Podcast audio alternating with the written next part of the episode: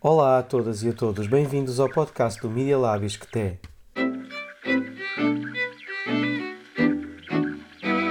Neste nosso primeiro episódio, vamos falar de Covid-19 e a Sociedade de Informação com Gustavo Cardoso.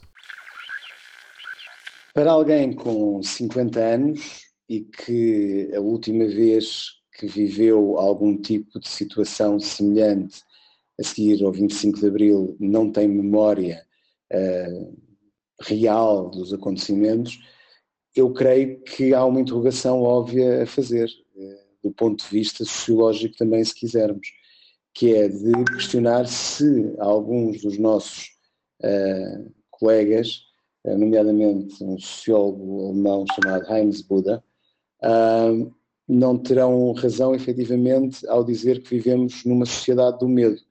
Uma sociedade no medo não quer dizer que estejamos permanentemente com medo. Temos consciência do medo, porque sabemos muito mais do que noutros contextos históricos sabíamos.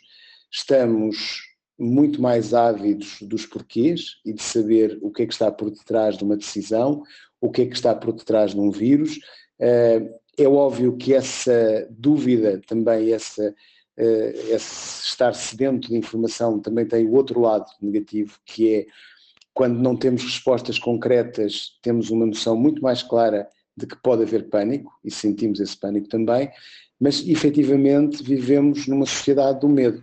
E isso, essa ideia da sociedade do medo, em que nós temos consciência de que temos razões para ter medo perante as situações, implica efetivamente um outro tipo de cidadania, que é democrática, que está protegida no quadro constitucional, mas que nós temos que assumir que há motivos para termos medo e que há razões objetivas para termos esse receio, tomar consciência delas e viver com isso, adaptarmos a essa situação. Sendo nós seres de rotinas, uh, o estado de emergência será uma nova rotina nas nossas vidas e será algo com que nós nos habituaremos a viver durante este período de emergência não será para o resto das nossas vidas, mas deixar-nos-á efetivamente marcas no nosso cotidiano. E muito provavelmente, quando o estado de emergência acabar, porque ele vai acabar, e quando voltarmos a sair à vontade às ruas, daremos muito mais valor à possibilidade de sair e a um conjunto de pequenas coisas no nosso cotidiano. Mas há também, provavelmente, implicações negativas que virão depois do quadro do estado de emergência. E essas, e essas dimensões negativas são coisas para as quais nós devemos desde já começar a pensar no pós-estado de emergência. Por exemplo, nós vamos perceber que há uma série de funções na nossa sociedade que podem ser substituídas por máquinas. Na banca, eh, nos pagamentos nas caixas do supermercado, nas gasolineiras, etc. E vamos ter claramente de perceber que há decisões a tomar uma é o bem-estar da população e o emprego versus uh, o lucro das empresas, porque a experiência vai uh, levar-nos a colocar precisamente essa questão. Se há um conjunto de coisas que podem funcionar sem pessoas e podem funcionar com ecrãs e com teclados, etc., então se calhar nós não precisamos destas pessoas. E essas decisões vão ter que ser eh, começadas a ser tomadas, e é claro que a minha visão é que nós não devemos dispensar as pessoas para substituí-las por ecrãs e por teclados, mas em situações de emergência vamos aprender que essa ausência de pessoas em algumas funções vai ajudar-nos a proteger todos também. Nesta quarentena associada à pandemia, há duas formas diferentes de a viver. Uh, e aquilo que é uma observação condicionada, obviamente, àquilo que os meus filhos estão a fazer e àquilo que eu converso com outras pessoas sobre o que é que os filhos delas estão a fazer, as gerações mais novas estão a lidar de uma forma muito mais rápida, adaptando-se a esta situação de confinamento caseiro. Ou seja, têm internet e a internet dá-lhes as redes sociais, dá-lhes todas as aplicações possíveis e imaginárias de vídeo para estarem em interação, para fazerem os trabalhos em conjunto, para terem aulas com os seus colegas e, portanto, na realidade, os mais jovens estão muito mais bem preparados para lidar com esta situação. Não quer dizer que depois não se possam desenvolver uh, algum tipo de situações que sejam uh, de foro mais de, se assim quisermos, de situações de fobia ao, ao, ao confinamento caseiro e que não haja situações também de conflitualidade quando se está fechado no mesmo espaço. Aliás, muitos dos nossos ouvintes e muitos daqueles que estão a viver esta pandemia connosco e que estarão já em casa ou que vão ficar em casa durante as próximas semanas, lembrar-se-ão do Big Brother e da Casa dos Segredos e de aquilo que viam de fora, pois agora o Big Brother e a Casa dos Segredos vai ser a sua própria casa. Isso implica que eles escrevam da mesma maneira que para o Big Brother e que para o, a Casa dos Segredos há um guião, que é dado pela produção dos programas televisivos, também agora cada um de nós vai ter que escrever o seu próprio guião para a sua vida na Casa dos Segredos e no Big Brother, que são as suas próprias casas. E os mais velhos aí talvez tenham mais dificuldade, uh, mas nem sempre, porque há muita gente, nomeadamente mais idosa, que já se passava muito tempo em casa. Para esses nós vamos ter que encontrar o apoio de outro tipo.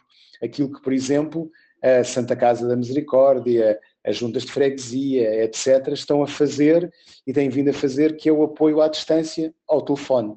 Portanto, nós vamos ter aqueles que têm o telefone como companhia e aqueles que vão ter as redes sociais e as aplicações no telemóvel como uma porta aberta para o mundo. É óbvio que também vão procurar sair e tentarão passear os animais de estimação. Neste caso, muito provavelmente, essa será uma das possibilidades que estará em cima da mesa, e nesse caso veremos muita gente a passear os seus gatos e não apenas os seus cães, porque também vão precisar de ter algum tempo fora de casa, mas sem estar em contacto com outras pessoas. Nós estamos a viver uma situação diferente, mas também é uma situação diferente em termos do próprio uso das redes sociais. Nós estávamos habituados à utilização do Facebook em Portugal e do Instagram. Eh, sabíamos que existiam notícias falsas, desinformação, nesse quadro, portanto era normal ter posts escritos, uh, vídeos a circularem, etc. Mas não tínhamos ainda tido uma situação de uso do WhatsApp para a desinformação. De algum modo, o que nós passámos a ter foi, ao mesmo tempo que tínhamos a epidemia do Covid-19, uma epidemia de relatos áudio direcionados para a criação de pânico, inadvertidamente ou comprovadamente quem sabe, para criar exatamente esse sentimento. Porque eh, haverá sempre alguém que ganha algo com o pânico dos outros também. Nesta situação atual, nós tivemos três momentos diferentes. Um momento que antecedeu o surgimento de casos em Portugal, em que aquilo que se podia detectar é que a desinformação não estava presente, existiam algumas coisas, algumas teorias da conspiração, nomeadamente associadas à origem chinesa do vírus, etc., mas pouco mais do que isso. Depois, uma fase em que, de repente, começámos a ter mensagens de áudios a serem disparadas e partilhadas eh, com todos os tipos possíveis de desinformação. Eh, chegaram a ser dezenas de mensagens originais, embora muitas vezes repetidas, muitas vezes partilhadas. E depois surgiu algo que nós não estávamos à espera, mas que é um uso, é o outro lado das redes sociais, o lado positivo, que é a organização de grupos, não de desinformação, mas de entreajuda e apoio. Portanto, o que nós tivemos aqui, no fim de contas, é a prova, que é algo que todos nós, enquanto cientistas sociais, sabemos, que as tecnologias não são boas nem más. Sobre o que é que nos traz de novo uh, o coronavírus em termos das redes. Em primeiro lugar, nós temos uma situação em que as pessoas têm que tomar opções em torno uh, daquilo que serve para elas se informarem. Ou seja, as pessoas têm que optar de novo em perceber de onde vem a verdade e sair de um contexto de dúvida permanente sobre aquilo que recebem. Isso, nas situações de pânico, é aquilo que acaba por acontecer. Tem que se buscar de onde pode vir a verdade. Neste caso, a verdade vem da comunicação social, vem das rádios, dos jornais e das televisões que se conhece. E, portanto, são as marcas que sempre estiveram connosco, são aquelas que têm que ser as, aquelas para as quais nós nos vamos voltar em busca de ter algum tipo de informação sobre o nosso cotidiano. Ninguém, eh, ou melhor, é preciso perceber também que não há apenas pessoas boas e simpáticas no mundo e que há muitos burlões e há muitas pessoas que têm interesse económico, eh, político, religioso, cultural em criar o pânico aos outros. E, portanto, nessa dimensão, somos nós que vamos nos salvaguardar e o estado de emergência aqui somos nós que o temos que declarar nós próprios, não acreditar naquilo que recebemos. Podemos acreditar em quê? Podemos acreditar naquilo que nós pesquisarmos e estiver validado por jornalistas, por cientistas e não por aquelas pessoas que nós não sabemos quem são, que nos fizeram chegar a alguma coisa, que estão a dizer algo. Para além disso, os nossos amigos que nos enviam algo estão bem intencionados, eles próprios estão em pânico e querem tentar eh, partilhar essa ansiedade connosco. Muito bem, nós podemos receber as coisas, mas devemos perguntar de onde é que recebeste, quem te enviou, tens a certeza que isso foi mesmo de alguém de confiança. E portanto, quando se coloca a questão, quando se responde no WhatsApp com uma pergunta, mas isto veio de onde? Quem é que te mandou isto? Isso cria logo a primeira, a primeira barreira à difusão da desinformação e faz com que mais uma pessoa se preocupe em pensar se isto é bem intencionado ou não. Aliás, não há nada de novo naquilo que nós estamos a viver hoje. Burlas, tentativas de enganar sempre existiram. Nós, por vezes, caímos nelas, outras vezes não. E os que caem mais vezes são aqueles que julgam que nunca cairão. Portanto, face à desinformação, nós temos que partir do pressuposto que ela nos pode enganar. E, portanto, manter um espírito crítico. Se for um jornalista da TSF, se for um jornalista do DN, uh, eh, ou outros quaisquer jornalistas, em princípio será verdade. Mas também é preciso perceber que também se podem mudar algumas coisas. Portanto, para acreditar, bem, em primeiro lugar, talvez naquilo que se vê na televisão, ou naquilo que se ouve na rádio, ou aquilo que se vê num jornal em papel. As pessoas podem proteger-se, em primeiro lugar, tendo não um espírito aberto à novidade daquilo que recebem, mas um espírito cauteloso e pensando, em primeiro lugar, se aquilo que recebem é feito para lhes pregar uma partida, enganá-los, ou se efetivamente é algo bem intencionado. Em primeiro lugar, devem aceitar, de uma forma menos crítica, aquilo que vem de pessoas que conhecem e não de pessoas das quais nunca ouviram falar, independentemente das mesmas se apresentarem como médicos, enfermeiros, farmacêuticos, nutricionistas, uh, fisioterapeutas, etc., etc., no quadro da profissão médica. Porque o padrão de uso de mensagens para enganar em Portugal áudio tem estado essencialmente ligado a pessoas que se fazem passar por profissionais de saúde. Depois, a questão base para toda esta relação para os próximos tempos está centrada na epidemia e na forma de lidar com a epidemia do Covid-19. Da mesma maneira que nós deixamos de cumprimentar e beijar as outras pessoas, também temos que deixar de aceitar e receber tudo aquilo que nos enviam, em particular não passar a terceiros, porque quem nos envia mensagens falsas quer que essas mensagens cheguem ao maior número possível e somos nós os veículos desse contágio de pânico, não é mais ninguém. Não é quem nos envia, somos nós se enviarmos a uma terceira pessoa. As redes sociais, como qualquer outra tecnologia, não são boas nem más, mas também não são neutras. Não são neutras porque elas são aquilo que nós quisermos fazer com elas. É, no fim de contas, o que a sociedade, os seus integrantes, os seus membros, os cidadãos escolherem dar-lhe uso. E por isso nós temos grupos de entreajuda e de apoio e de ficar em casa e de profissionais de saúde a explicar o que é que se deve utilizar, etc. No caso do Facebook, por exemplo, como temos pessoas a partilhar mensagens de áudio desinformativas e a dizer que o fim do mundo se aproxima, que vamos todos morrer, que é preciso ir comprar tudo, que vamos ficar todos fechados, etc, etc, etc. E, portanto, as redes, na realidade, são apenas isso, redes. Elas são sociais pelo uso que nós lhes damos e depois podem ser utilizadas para bons fins ou maus fins, conforme nós fomos capazes de lhes dar esse uso. E por isso temos que pensar duas vezes antes de passar alguma coisa que recebamos de alguém. E a estratégia melhor é mesmo perguntar quem te enviou e depois perguntarmos a nós próprios: será que eu vou acreditar nisto? Deixa-me procurar e pesquisar no Google para ver melhor o que é que encontro sobre este assunto. E essa é a verdadeira cidadania em termos de época de pandemia. É questionar a informação que recebemos, quando ela não chega nem através de vias oficiais, nem através dos jornalistas. Tudo o resto é para ser duvidoso. E depois, se for bom, ótimo. Mas há muita coisa que nos vai chegar partilhada por outros que efetivamente serve apenas para nos fazer mal. Vale a pena falar sobre guerra. Esse, no António Costa não foi o primeiro a falar sobre guerra, já antes o presidente Macron tinha falado. Há aqui, obviamente, duas dimensões analíticas sobre a utilização da palavra guerra. Uma é que a maior parte das pessoas que habitam em Portugal, a maior parte das gerações hoje em dia que estão ativas e não reformadas, nunca viveu uma guerra. A última guerra que nós vivemos foi a guerra colonial. E, portanto, aquilo que se passa, é, há um imaginário daquilo que é guerra entre os mais novos. Entre os mais velhos há a experiência daquilo que é viver uma guerra. Para esses, claramente, a utilização, para esses mais velhos, a utilização da expressão guerra não fará qualquer sentido, porque guerra é guerra, pandemia é uma coisa muito diferente a guerra é algo muito mais forte.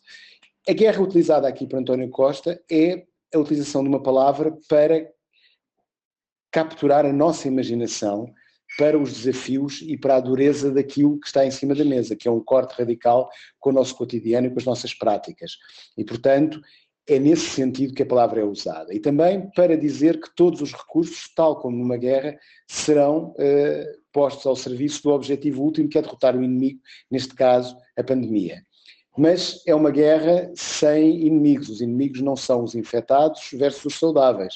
A guerra é contra algo que nos faz mal e que é transitório, esperamos na maior parte dos casos, e, portanto, é uma outra dinâmica que está em cima da mesa. Guerra aqui é, em última análise, uh, o dizer isto deixou de ser a vida como nós a conhecíamos. Houve um interregno aqui no tempo relativamente a esta situação. E, portanto, nós vamos ter que viver e temos hoje que olhar para isto de forma diferente. Ainda sobre uh, a utilização da, da figura guerra nestas conversas. Uh, Há uma outra questão que nos deve preocupar, obviamente. A palavra guerra tem sido utilizada no quadro das últimas décadas para várias situações que não eram exatamente guerra. Uh, foram utilizadas depois do 11 de setembro, foram utilizadas noutros quadros, vulgarizaram-se em particular nos países que não conhecem a guerra no seu território nacional, e portanto estamos a falar da Europa e da América do Norte, em particular Estados Unidos e Canadá, e, portanto, há uma apropriação da palavra guerra para justificar depois outro tipo de comportamentos. É bom que, efetivamente, o Presidente da República tenha tomado as precauções devidas naquilo que escreveu na proposta de decreto, que está, portanto, na página da Presidência da República. É importante também que o Primeiro-Ministro tenha dito o que disse após o Conselho de Ministros, e é igualmente importante aquilo que estão a dizer os deputados na Assembleia da República sobre, precisamente, a votação do, do estado de emergência, porque ele é transitório e nunca poderá justificar uma permanência nem a invasão de diferentes esferas da vida dos cidadãos.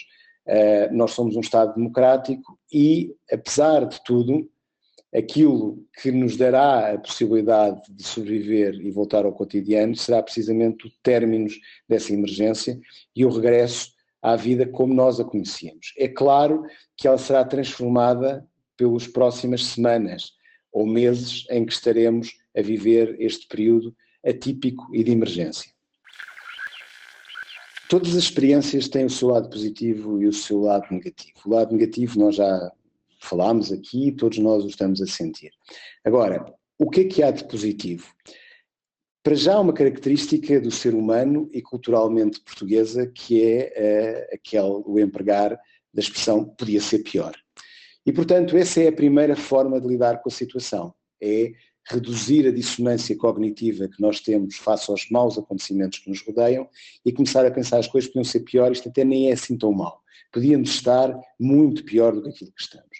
Mas se quisermos sair desse patamar que é um patamar de olhar para o menos mal e quisermos olhar efetivamente para aquilo que há de mais positivo, há um redescobrir da proximidade entre casais, entre pais e filhos. há um redescobrir também da necessidade de introduzir a diplomacia na vida familiar, ou seja, que não pode ser tudo como eu quero ou o outro quer, ou os filhos querem, mas que a vida não pode ser trabalhada e vivida numa perspectiva pura e simplesmente do egoísmo. E, portanto, tem que haver uma negociação, uma diplomacia nessa lógica. Isso vai introduzir também coisas positivas. No fim de contas, nós também podemos introduzir aqui uma outra dimensão, que é global. Não é apenas o preço do petróleo que está a baixar, é também aquilo que é a poluição. Mas é óbvio que depois há o outro lado negativo, que é o da quebra económica e da quebra salarial e todos os problemas que podem daí advir. Mas há outros pontos positivos também naquilo que está a acontecer. Estamos a redescobrir eh, outros prazeres mais simples, nomeadamente o de poder respirar ar livre, ar puro, poder sair, poder passear, poder todas essas coisas que são pequenas e que estavam de alguma forma afundadas numa sociedade de consumo, vão ser muito mais valorizadas a seguir. Uh, porque o consumo, de alguma maneira, por enquanto, pelo menos, continua a existir, pelo menos para aqueles que são uh, efetivamente infiltrados e que, portanto, fazem compras online. Eles continuam a fluir. Mas também a questão de perceber que não é preciso ter tudo, e por isso estava a falar do consumismo, é preciso ter tudo, comprar tudo, que o mais valioso mesmo é o sorriso e a proximidade e ver a cara da pessoa de quem nós gostamos, quem nós amamos, aquelas pessoas que efetivamente não podem estar connosco naqueles momentos, mas que representam o mais importante que há para nós na vida e que é efetivamente estarmos vivos e o amor que temos por essas pessoas. As situações extremas têm sempre a característica de, de, puxar pelo que de melhor e de pior existe na humanidade. E, portanto, nós vamos assistir a essa luta, a esse conflito entre o lado bom e o lado mau de cada um de nós neste período que se vai avizinhar. Veremos atos egoístas, egoístas veremos atos de abnegação e de entrega total e as experiências que nós vamos viver durante este período, eu penso que nos vão trazer uma sociedade melhor, em que nós veremos os sacrifícios que tivemos que, pelos quais temos que passar e ao mesmo tempo também tudo aquilo que de positivo pode ser gerado. Ou seja, no fim de contas, este momento de situação de emergência, de pandemia, serve para nós percebermos que queremos continuar vivos e que, portanto, queremos continuar a viver a vida e queremos uma vida melhor. E, portanto, se isso for apenas e só isso que saia, será com certeza uma, uma ideia de um mundo melhor que é possível. Se sobrevivermos à pandemia, seremos capazes de construir um mundo melhor também. E iremos olhar para muitas das situações que, com as quais nos deparamos, veremos que faz muito pouco sentido o egoísmo de Donald Trump na relação com as vacinas, veremos e todas aquelas coisas que nos pareciam estranhas vão nos parecer ainda mais estranhas, porque vamos compreender efetivamente que a essência da vida é viver com os outros em sociedade.